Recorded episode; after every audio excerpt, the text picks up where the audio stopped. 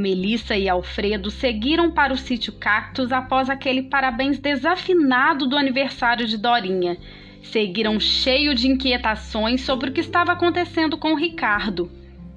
Já o pai de Ricardo achou bem estranho todo o atraso do filho, mas a sua mãe realmente acreditou que ele deveria estar com algum problema no trabalho e logo chegaria, como Duda contou.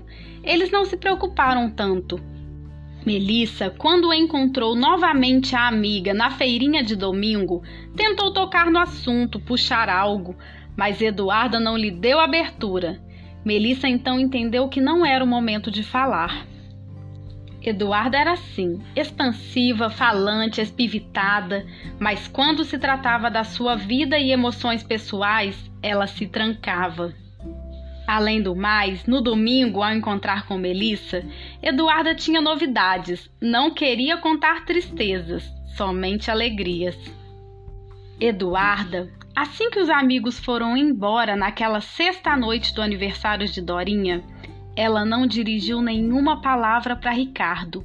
Silenciosamente tirou a mesa, lavou a louça, pegou Dorinha do colo de Ricardo, a trocou e a fez dormir. Depois Eduarda se aprontou para dormir também. Ricardo foi tomar seu banho neste meio tempo. O peso do silêncio foi muito presente. O silêncio, na verdade, já existia há tempo. No dia seguinte, Ricardo acordou, foi fazer um café forte. Manteve o seu silêncio, mas desta vez não conseguiu nem olhar nos olhos de Eduarda. O clima da casa era de muita tensão e silêncio, quebrados apenas pelas risadinhas e chorinhos de Dorinha. Eduarda, enquanto esquentava a comida que havia sobrado do jantar do aniversário para aquele almoço de sábado, tomou uma decisão. Decidiu que não poderia depender do dinheiro do marido, que precisaria arrumar um emprego. Mas ela nem sabia por onde começar pois só tinha experiência como secretária escolar, e outra pessoa já ocupava a vaga na escola em que ela trabalhava. Eduardo então pensou em fazer faxina para fora, apesar de não gostar nadinha dos serviços domésticos. Dona Rosa lhe ensinou a fazer tudo, mas não lhe cobrava tanta dedicação. No fundo, Dona Rosa não desejava que Eduardo seguisse os seus passos, ela queria que a filha estudasse para ter oportunidades melhores. Acontece que, para os estudos, Eduarda sempre foi preguiçosa. Ela era agitada, se dava melhor na matemática do que no português, mas na época em que estudava, ela gostava mesmo era de conversar com a turma do fundão e muitas vezes ganhava os professores na lábia e simpatia para conquistar suas notas. Ah, mas Melissa lhe salvou muitas vezes nos estudos, trabalhos em grupos e as provas escolares. Naquele sábado, mais de tardinha, Eduarda foi até a padaria comprar um pãozinho quente. A padaria Pão Bom ficava bem ao lado de sua casa. A antiga casa de Dona Rosa ficava entre a casa do seu Luiz e a padaria Pão Bom, do seu Alcides, mais conhecido como Turco. O cheirinho de pão entrava em seu lar e Eduarda não resistia. Sorte que ela não tinha tendência para ganhar peso, porque ela comia, hein? Quando Eduarda estava pagando pelo pão, ela leu um bilhetinho no caixa. Precisa-se de atendente.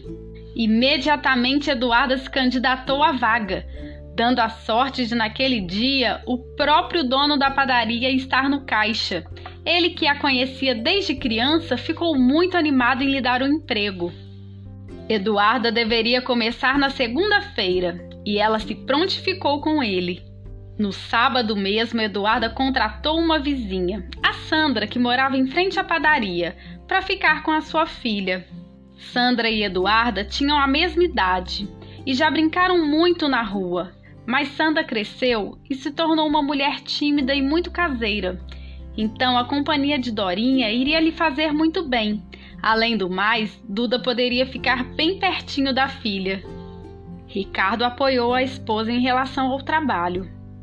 Eduarda começou como atendente da padaria e rapidamente se destacou pela facilidade de comunicação, perspicácia, dedicação, alegria e organização, além da beleza, que era facilmente percebida.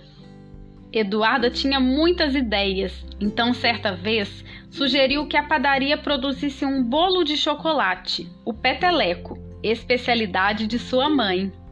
Seu Alcides, o turco, deu carta branca para a funcionária produzir aquele bolo, e para surpresa dele, o bolo foi um sucesso, muito vendido e elogiado.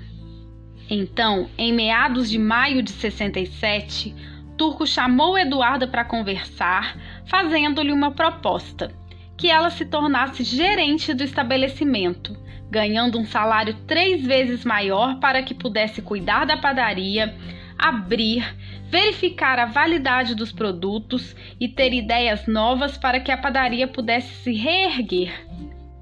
Aquela padaria era uma das mais antigas de Esmero. Há uns anos atrás, ela rendia muito lucro para o seu turco.